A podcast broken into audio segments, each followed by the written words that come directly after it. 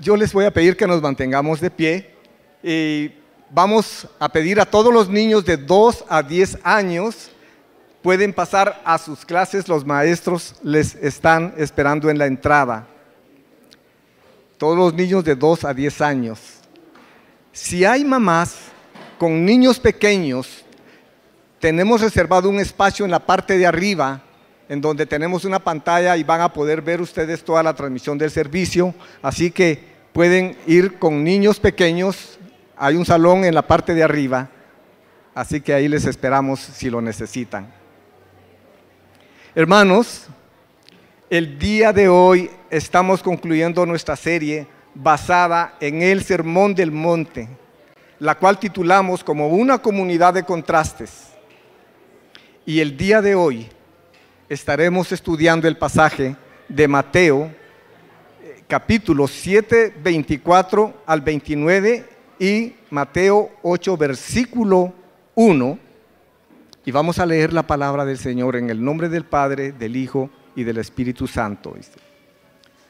Por tanto, cualquiera que oye estas palabras mías y las pone en práctica, será semejante a un hombre sabio que edificó su casa sobre la roca y cayó la lluvia, vinieron los torrentes, soplaron los vientos y azotaron aquella casa, pero no se cayó porque había sido fundada sobre la roca. Todo el que oye estas palabras mías y no las pone en práctica será semejante a un hombre insensato que edificó su casa sobre la arena y cayó la lluvia, vinieron los torrentes, soplaron los vientos y azotaron aquella casa y cayó y grande fue su destrucción cuando Jesús terminó estas palabras, las multitudes se admiraban de su enseñanza porque les enseñaba como uno que tiene autoridad y no como sus escribas. Cuando Jesús bajó del monte, grandes multitudes lo seguían. Oremos. Señor y Padre nuestro, hoy una vez más tu iglesia es expuesta a la predicación de tu palabra. Suplicamos Dios que seamos enseñados, redarguidos y hacedores de tu evangelio. Te pido, Señor, que uses a nuestro pastor David. Dale gracia para dar el mensaje de tu palabra. Que tú cumplas, oh Dios, tus propósitos. Oramos en el precioso nombre de Jesús, nuestro Señor. Amén y amén. Pueden tomar su lugar. Gracias, Lisandro. Buenos días.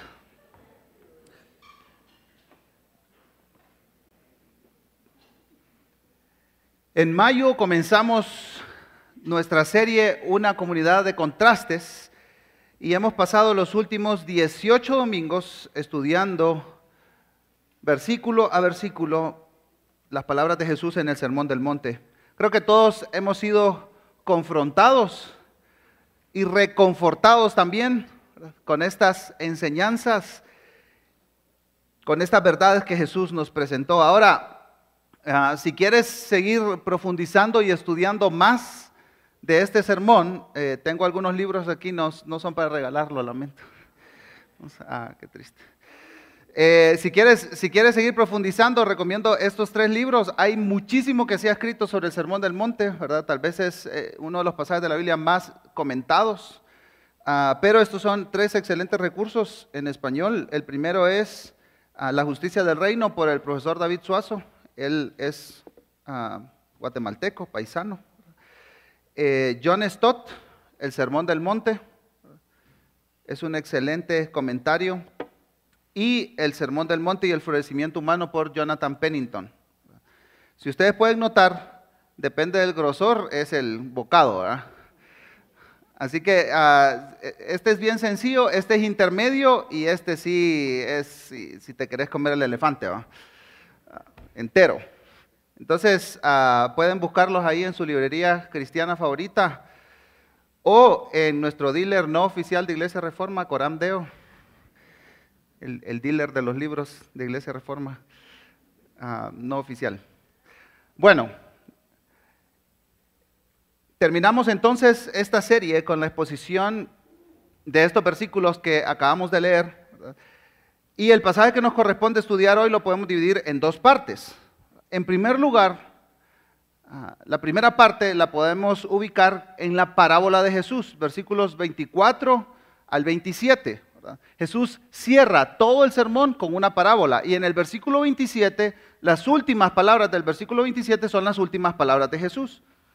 Pero la segunda parte de este pasaje la vemos en la conclusión con la que Mateo, el evangelista, cierra el discurso de Jesús. Las palabras de conclusión de Jesús y las palabras de conclusión de Mateo, el evangelista, el que está narrando todo.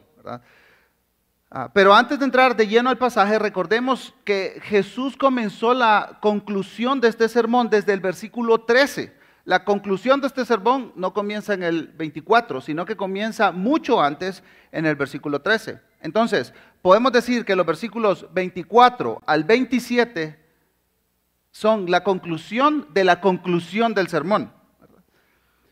Y en la conclusión amplia, hablando desde el versículo 13 hasta el 27, nosotros vemos que Jesús está comparando acá.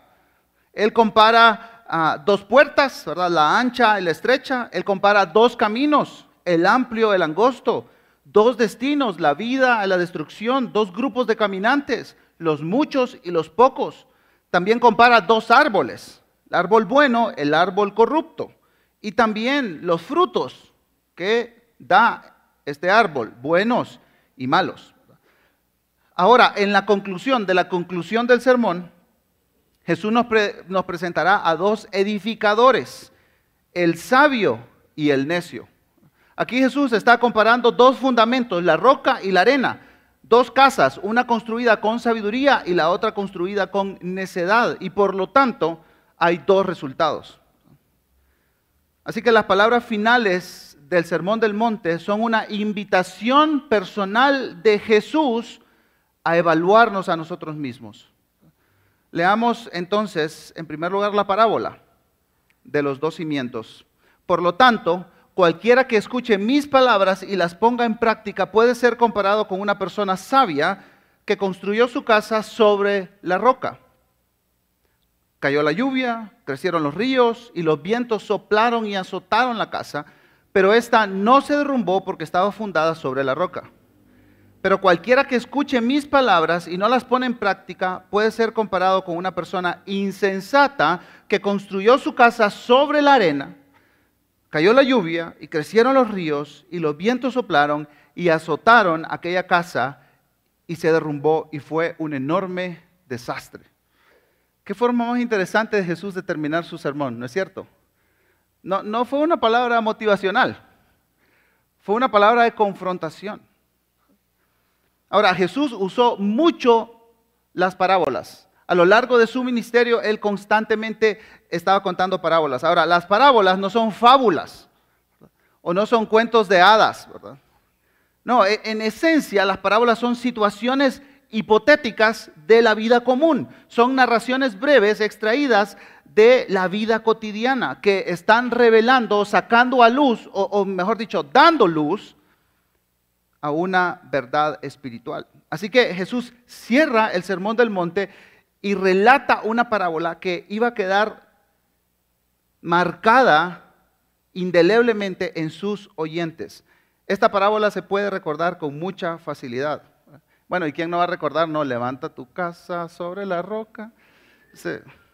Bueno, pero ¿qué significa levantar la casa sobre la roca? Bueno, Jesús aquí está comparando dos tipos de personas. Y hay algunas personas que no les gusta que se les compare con nadie, ¿verdad? Yo soy único en la vida. Bueno, yo estoy acostumbrado a que se me compare, ¿verdad?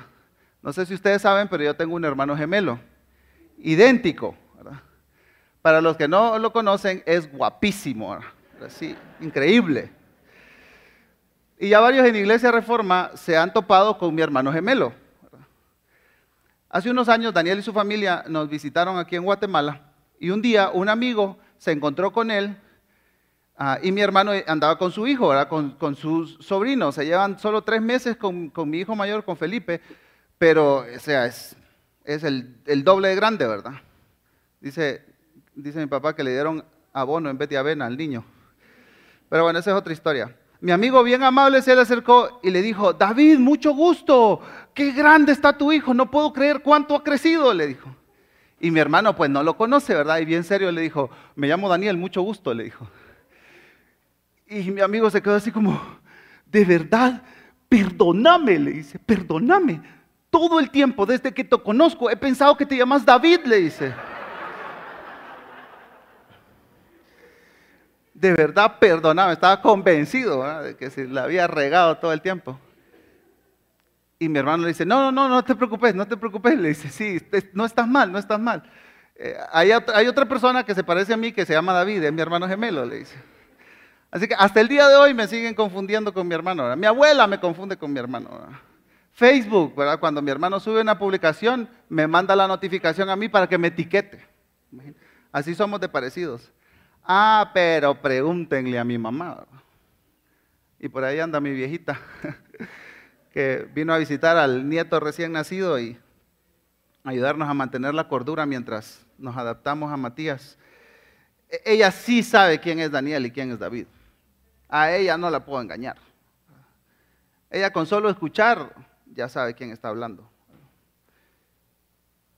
Pero no solo eso, si le preguntan a mi mamá, ella les puede dar una lista de diferencias entre nosotros dos. Nos parecemos, pero somos diferentes. Y lo que, lo que Jesús está haciendo en esta parábola es decir, todos en este lugar podemos lucir igual, pero algunas personas van a tener finales completamente diferentes. A, simple vista, para el observador común, todos somos iguales. Pero Jesús dice, no, no, no, no es así, no todos son iguales porque algunos están construyendo su casa sobre la roca y otros están construyendo su casa sobre la arena. En unos minutos más les contaré otra de nuestras historias de gemelos idénticos, pero por ahora regresemos a la parábola. Para extraer la enseñanza principal de la parábola de los dos cimientos es necesario identificar los elementos que componen esta parábola, ¿verdad? sin llegar a alegorizar nada. ¿verdad? En primer lugar, están los dos tipos de personas que Jesús compara. Jesús dice que una persona es prudente, sabia, y otra persona es una persona insensata o necia. Otras personas dicen tonto, ¿verdad? falta de cordura. El primero aparece en el versículo 24 y en el, el segundo en el versículo 26. Jesús dice que ambos están haciendo lo mismo, escuchando las palabras de Jesús, ¿verdad? Ambos versículos 24 y 26 dice la misma frase, cualquiera que escuche mis palabras. Y hermanos, hermanas, todos estamos aquí y, a lo largo de, de, estos meses hemos escuchado las mismas enseñanzas. Hemos sido expuestos al sermón del monte. Y exactamente lo mismo pasó con la multitud y los discípulos de Jesús en aquel tiempo. Estamos siendo expuestos a sus palabras, pero dentro de la multitud dentro de nosotros mismos los destinos son diferentes. Los destinos son completamente diferentes. El segundo elemento es la casa. Los versículos que cité antes nos dicen que los dos están construyendo una casa. Ahora, esta es una imagen para la vida misma de la persona. Jesús se refiere aquí a la edificación de nuestra vida. Jesús quiere que cada persona en su audiencia pueda verse como un constructor de vida. Ahora, para construir tu vida y para entenderte a ti mismo como un constructor de tu propia vida, no necesitas ir a la universidad a estudiar arquitectura. Necesitas ir a la verdad de las escrituras.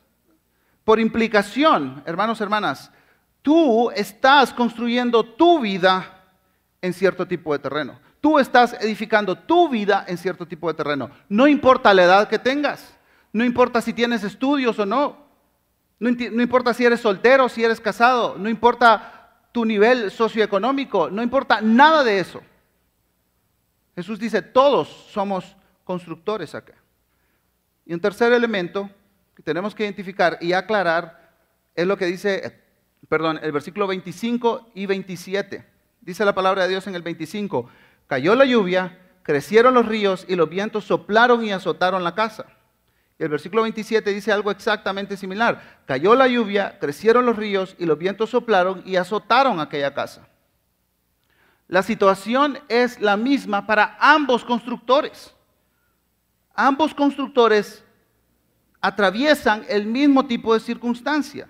Y Jesús aquí habla de lluvias en abundancia. Ahora, no, era una llovizna, era, era una lluvia torrencial.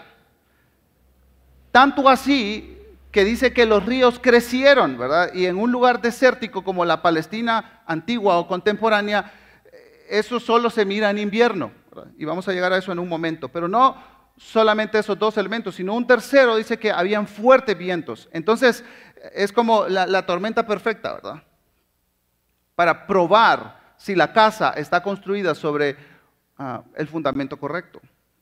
Ahora, la gran mayoría de estudiosos que, he leído coinciden en que esta situación ah, climatológica que cada constructor enfrentó son las pruebas y los problemas de la vida. Y estoy completamente de acuerdo.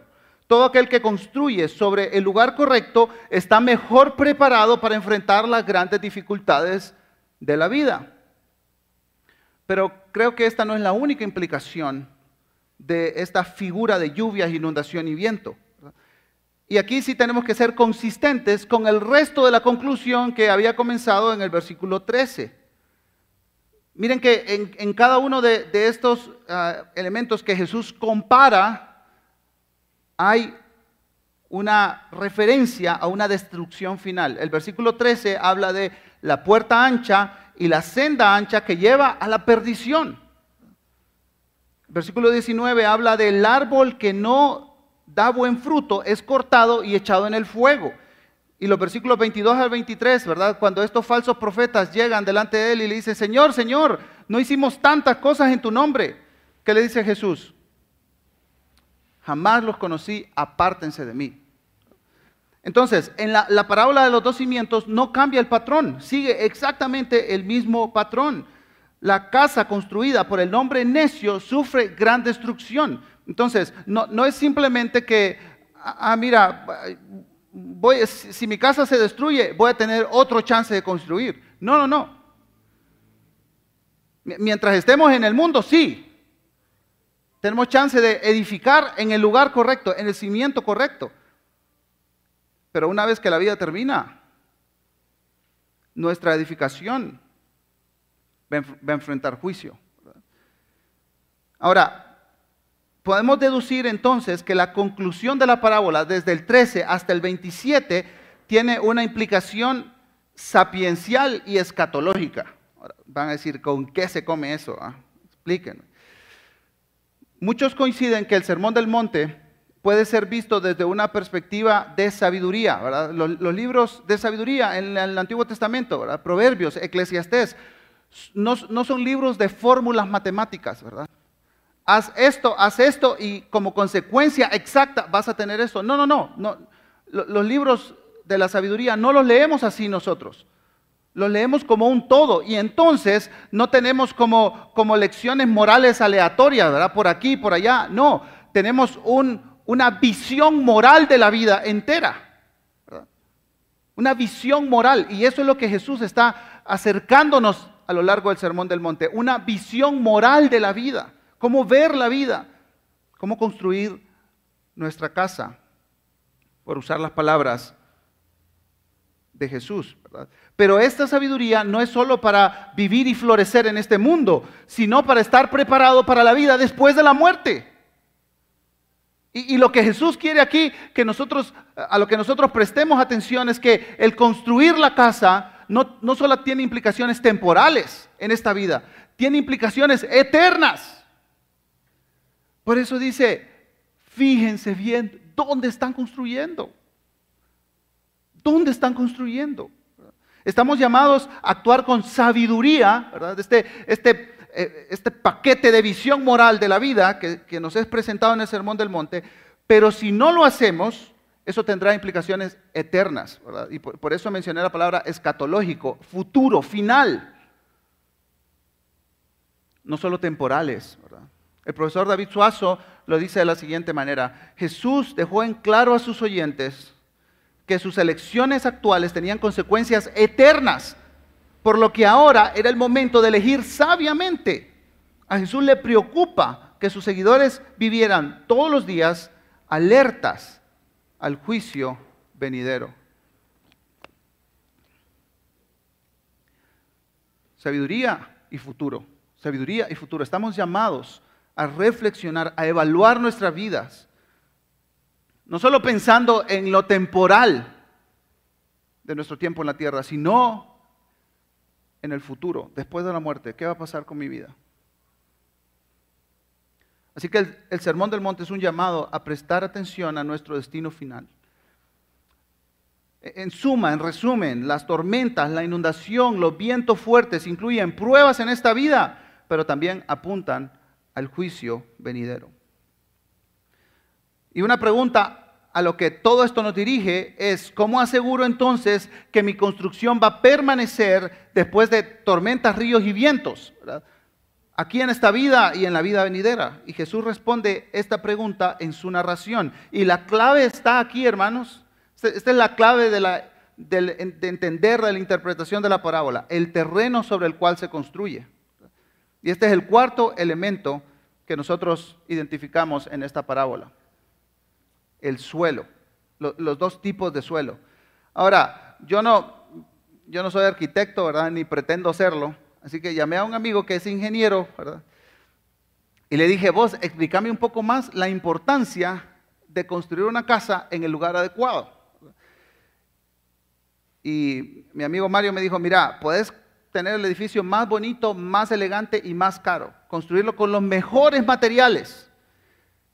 Pero es un grave error hacer eso sin antes estudiar el suelo y asegurarte de que el suelo donde vas a construir cualquier edificación pueda soportar la carga de ese edificio. De ese edificio. Ustedes han visto la, torre de Pisa, allá en Italia, ¿verdad? Que está así un poquito de lado. ¿Y saben por qué es eso? Porque la tierra donde, donde la comenzaron a construir no soporta el peso de esa estructura. Entonces se fue haciendo de lado, ¿verdad? Han invertido miles de millones, han sacado toneladas de tierra, ¿verdad? Han intentado hacer contrapesos, todo para mejorar el suelo, ¿verdad? Si se hubieran asegurado de que era el suelo correcto, la torre de Pisa estuviera derecha. ¿verdad? Pero ejemplos de esto hay por todos lados. ¿verdad? Ah, y mientras hablaba con Mario, recordé que en la capital de Tegucigalpa, ¿verdad? Porque como eso aquí no pasa en Guatemala, ah, ah, voy a poner un ejemplo del extranjero. Abrieron un mall así lujoso, ¿verdad? Nuevo, en una zona así exclusiva de la capital de Tegucigalpa, Y yo visité este, el centro comercial con unos amigos, ¿verdad? Y a los meses me entero que lo cierran. Y yo dije, ¿y esto qué pasó? Y un amigo que vive ahí cerca me explicaba que abajo del terreno donde construyeron el enorme centro comercial pasa una quebrada, un, riachuelo, ¿verdad? No sé si entienden la palabra quebrada, es como, ¿sí? ¿Cómo se diría aquí? Bueno, un rito pequeñito, ¿verdad? Un riachuelo, no sé, ya me enredé. Y dice que en la temporada, claro, lo construyeron en verano, ¿verdad? En la temporada de lluvias, dice, no midieron la proporción y el riachuelo comenzó a crecer, a lavar la tierra y claro, se hizo un gran hoyo en medio del centro comercial. Claro, eso aquí no pasa. Cualquier parecido a la realidad es pura coincidencia. ¿Por, qué tenemos tantos, tantos socavones nosotros? ¿Verdad? Por el suelo. Y porque el suelo empapado es diferente al suelo seco. Y eso es exactamente lo que Jesús nos está intentando decir aquí. Un, experto en el, Medio Oriente, en estudios del Medio Oriente, Kenneth Bailey, comenta que en Israel y Palestina los aldeanos construyen en verano. Porque nadie quiere estar construyendo cuando llegan las lluvias. Ahora, la gran dificultad del verano, dice este estudioso, es que hace tanto calor no hay nada de sombra y el suelo está tan duro que parece que es firme. Ahora, en, esta escena, nosotros, nosotros imaginémonos a Jesús hablando aquí, ¿verdad? En la, ladera de este monte, está hablando de, de todas estas enseñanzas a sus discípulos, pero alrededor tiene una gran cantidad de ejemplos. Recuerdan cuando dice, miren las aves del cielo, ¿verdad? Yo me imagino a Jesús diciéndole, miren, ahí van esos pájaros, miren, miren las flores del campo, miren, ahí están parados ustedes en esas flores. Y entonces exactamente lo mismo pasa en esta parábola, ¿verdad? Jesús está hablando y tiene los ejemplos ahí en el escenario. Y entonces comienza a ilustrar lo que pasa en invierno. Comienzan con lluvias pequeñas, el suelo se comienza a aflojar. Dice Jesús, y entonces dice, llovió como nunca ha llovido. De tal manera, dice Jesús, que se comienza a hacer un río. La temporada de lluvias comenzó y la arcilla que en el verano estaba dura como el bronce y era difícil abrirla para encontrar la roca.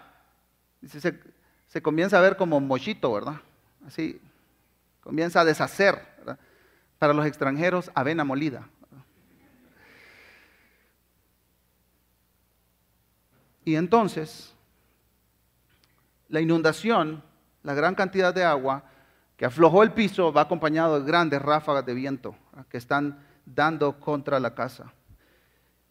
Jesús dice que ambas construcciones han sido sometidas a las mismas condiciones, pero el resultado es diametralmente opuesto. Sin lluvia, sin inundación y sin viento, las casas podrían haber parecido iguales. Pero qué diferente es cuando son puestas a prueba. La clave aquí, hermanos, de la parábola, como le mencioné antes, es el elemento sobre el que estas construcciones están fundamentadas. Jesús nos dice aquí que la persona sabia construyó su casa sobre la roca. ¿Qué, significa esto? A, primera vista es muy fácil decir, ah, construyó su casa sobre Jesús. Pero si leemos atentamente el pasaje, no es eso lo que está diciendo. Miren conmigo el versículo 24. Cualquiera que escuche mis palabras y las pone en práctica, puede ser comparado con una persona sabia que construyó su casa sobre la roca. Jesús no está diciendo aquí, construyan su casa sobre mí. No. Él dice, la roca son mis enseñanzas. En otras palabras, todo lo que yo les acabo de decir ahora, esa es la roca. Pero no solamente eso, obedecer estas enseñanzas.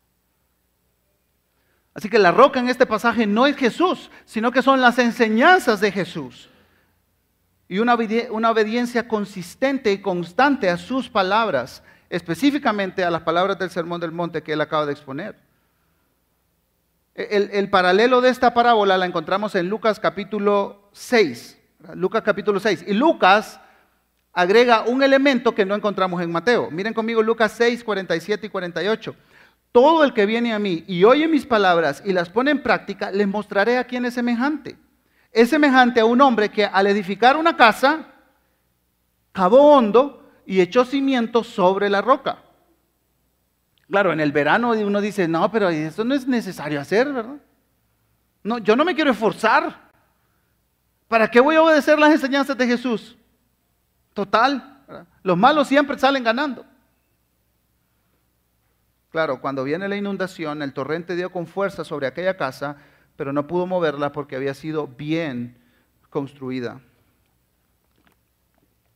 Construir una casa no es un trabajo fácil, pero el que está interesado en que su casa resista, se asegura de que está construyendo en el lugar correcto. El hombre sabio es comparado por Jesús con el hombre necio. Miren conmigo el versículo 26. Pero cualquiera que escuche mis palabras y no las pone en práctica, es decir, está construyendo sobre la arena, puede ser comparado con una persona insensata que construyó su casa sobre la arena. Construir sobre la arena significa escuchar las palabras de Jesús, pero no hacer lo que Él dice. Eso significa construir su casa sobre la arena. Entonces, para hacer un rapidísimo resumen de algunas de las cosas que hemos visto a lo largo de estos domingos, podemos decir que estás construyendo tu casa sobre la arena si no estás viviendo las bienaventuranzas del capítulo 5. Si no estás iluminando y siendo sal en este mundo. Estás construyendo tu casa, tu vida sobre la arena si odias a alguien en tu corazón y no buscas resolver el conflicto. Estás construyendo tu casa sobre la arena. También lo estás haciendo si estás viviendo en inmoralidad sexual. Estás construyendo tu casa sobre la arena si estás buscando la venganza por tu propia cuenta. Si estás dando, orando y ayunando para que otros te observen y hablen bien de ti, como dice capítulo 6, versículo 1 al 18. También estás construyendo tu vida sobre arena movediza si estás esclavizado al dinero y buscando solo las cosas materiales. Estás construyendo tu vida sobre la arena si estás afanado, preocupado, desconfiando así de la buena provisión de Dios para tu vida. Estás construyendo tu casa sobre la arena si estás juzgando a otros sin considerar tu propio pecado, como aprendimos versículos 1 al 6 del capítulo 7. Ahora, hermanos, hermanas, Jesús no está diciendo que el hombre prudente es el que se salva por obras. Para nada, para nada. Lo que él dice es que los que son obedientes están edificando bien y en el lugar correcto. Y, hermanos, no tenemos que ah, poner en pleito estos dos conceptos de la vida cristiana, la gracia que nos permite entrar a esta familia y la virtud que nos permite vivir en esta familia. No, no son conceptos enemigos, divididos, peleados. La virtud y la gracia van tomados de la mano en toda nuestra vida cristiana.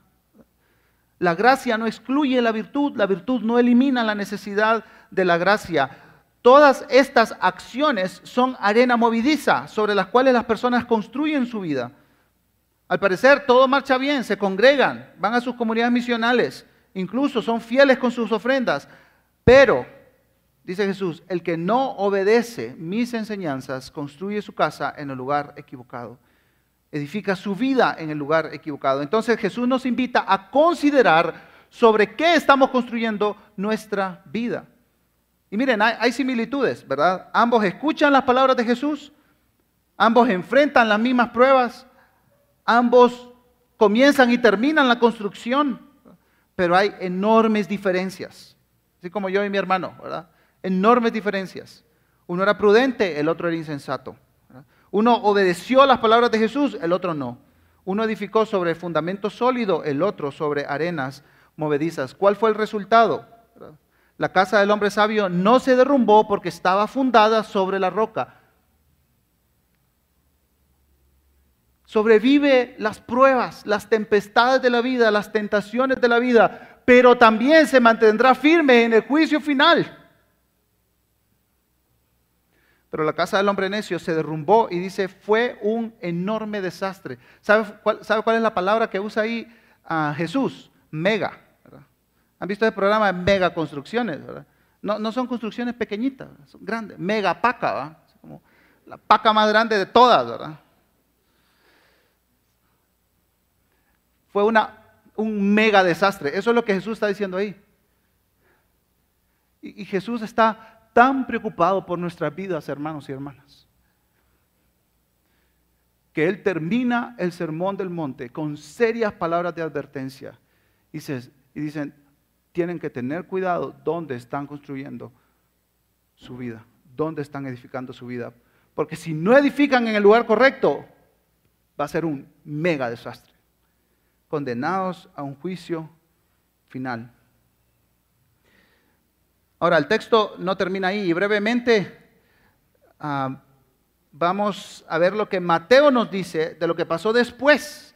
Y aquí Mateo enfatiza la autoridad de Jesús. Miren conmigo los versículos 28, 29 y el capítulo 8, versículo 1. Y cuando Jesús terminó de decir estas palabras, la multitud estaba asombrada por su enseñanza, porque les enseñaba con gran autoridad, no como los escribas. Y cuando descendió del monte, grandes muchedumbres lo seguían.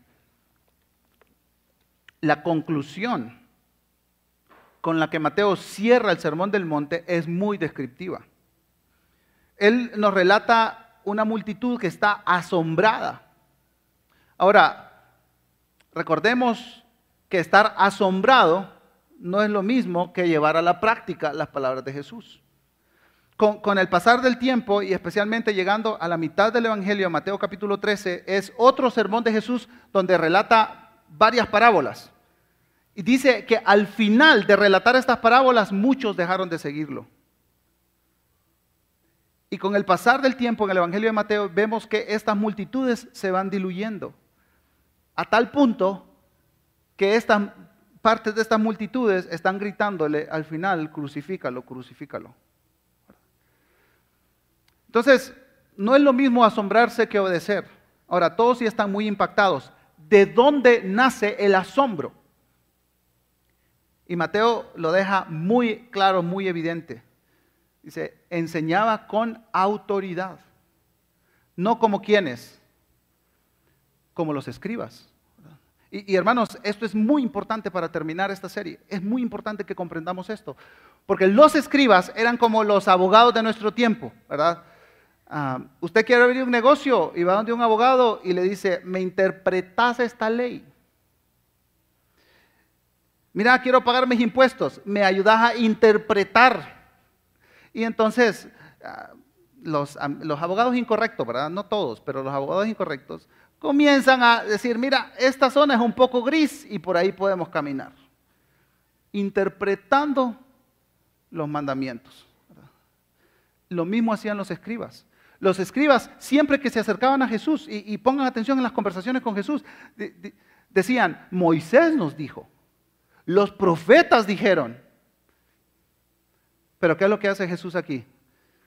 Si regresamos al versículo 24 y 26, dice Jesús, el que oye las palabras de quién? No dice las palabras de Moisés o de Isaías o de David. ¿Qué dice Jesús? El que oye mis palabras y las pone en práctica. Jesús dice, ¿saben qué? Yo soy la autoridad. Yo vengo de Dios con la palabra autoritaria aquí para ustedes, para sus vidas. Este no es una interpretación de la ley.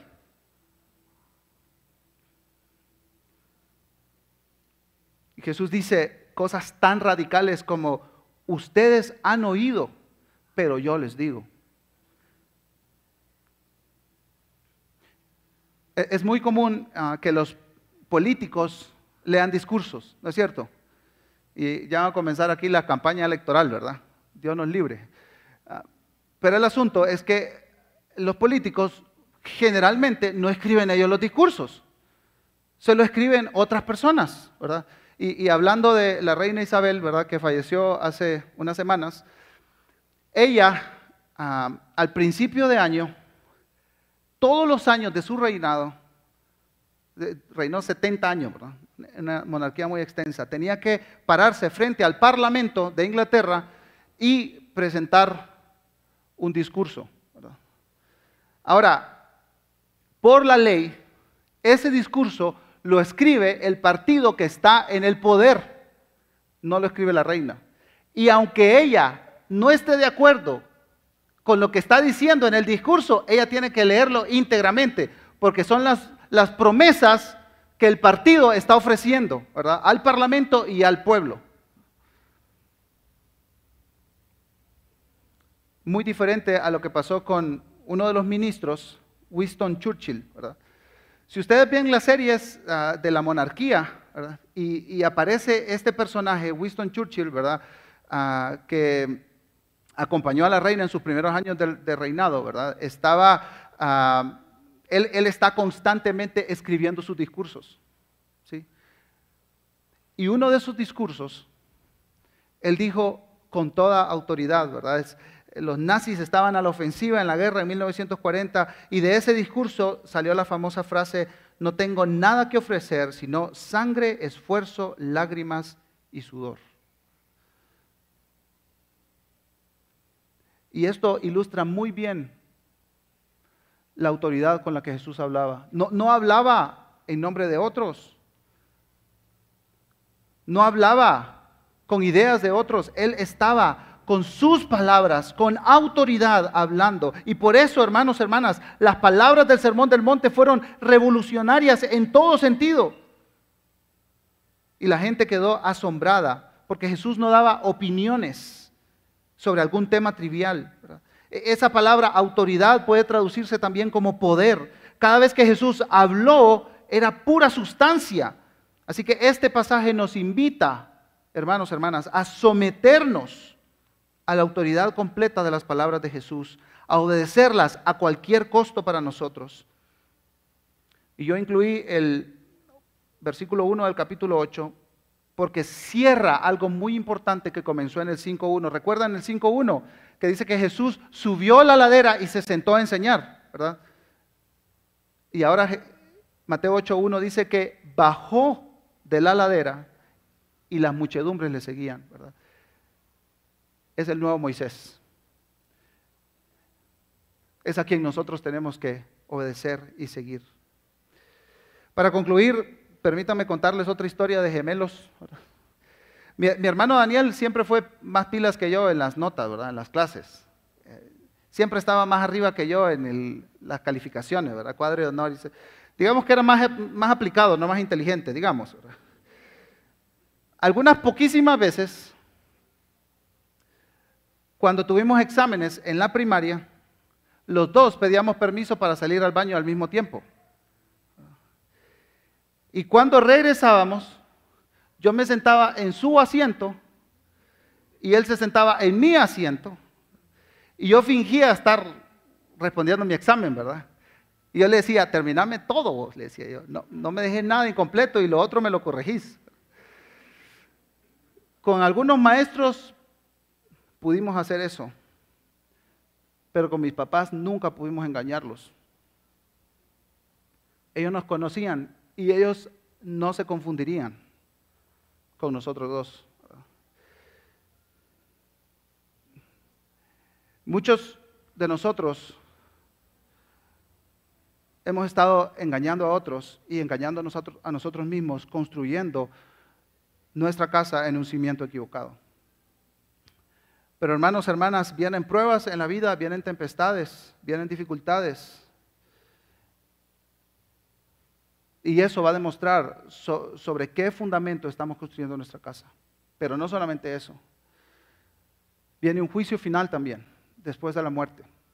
Dice Hebreos que para los hombres está destinado que muramos una sola vez y después de esto viene un juicio. Pero para los que estamos en Cristo, ese juicio ya se hizo. Ya se hizo en la persona de nuestro Salvador y nuestro Señor. Y por eso en el Evangelio nosotros nos arropamos con su gracia y ese juicio no nos va a alcanzar. Así que construir nuestra casa sobre la roca es creer en la verdad del Evangelio, obedecer y vivir las verdades del Evangelio. Cierro con las palabras de este escritor, perdón, este escritor R.T. Friends. La enseñanza del Sermón del Monte no está para ser admirada, sino para ser obedecida. La enseñanza del Sermón del Monte no está para ser admirada, sino para ser obedecida. Y qué mejor que cerrar este sermón con una honesta evaluación personal y luego compartir la Santa Cena. Así mientras el equipo de música pasa y el equipo de servicio pasa a entregarnos los elementos, reflexionemos en nuestra vida, en nuestro corazón. Si nosotros estamos construyendo nuestra vida sobre el lugar correcto. Esto implica preguntarnos, ¿hay algún pecado que a lo largo de esta serie sobre el Sermón del Monte la palabra de Dios ha confrontado en mi vida? ¿Qué he hecho al respecto? Y 1 Corintios 11:28 nos dice lo siguiente, por tanto, examínense cada uno a sí mismo y entonces coma del pan y beba de la copa. Hermanos, no desaprovechemos esta oportunidad para examinar nuestro corazón y preguntarnos dónde estamos construyendo nuestra vida. Segunda Corintios 13:5 dice, examínense cada uno para saber si su fe es genuina. Pruébense a ustedes mismos. Así que antes de tomar la cena del Señor, tomemos un momento para evaluarnos personalmente. Tomemos este tiempo para confesar nuestro pecado ante Dios y evaluar nuestro corazón.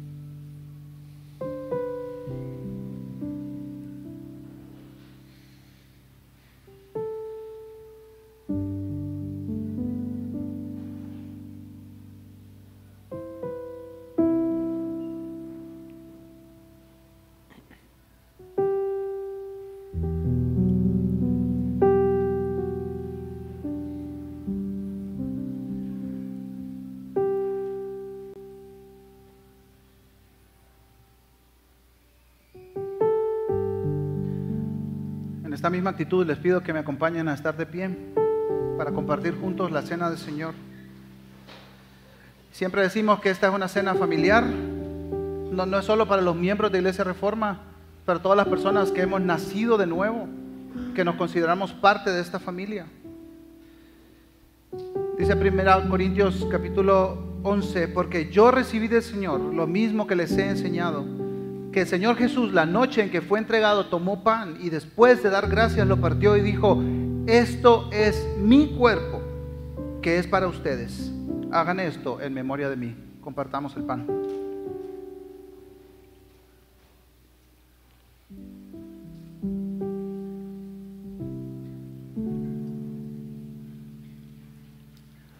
De la misma manera tomó también la copa después de haber cenado diciendo, esta copa es el nuevo pacto en mi sangre.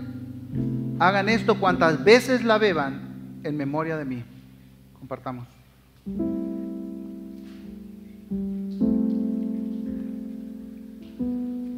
Al finalizar Jesús le dijo a sus discípulos, porque todas las veces que coman este pan y beban esta copa, proclaman la muerte del Señor hasta que Él venga.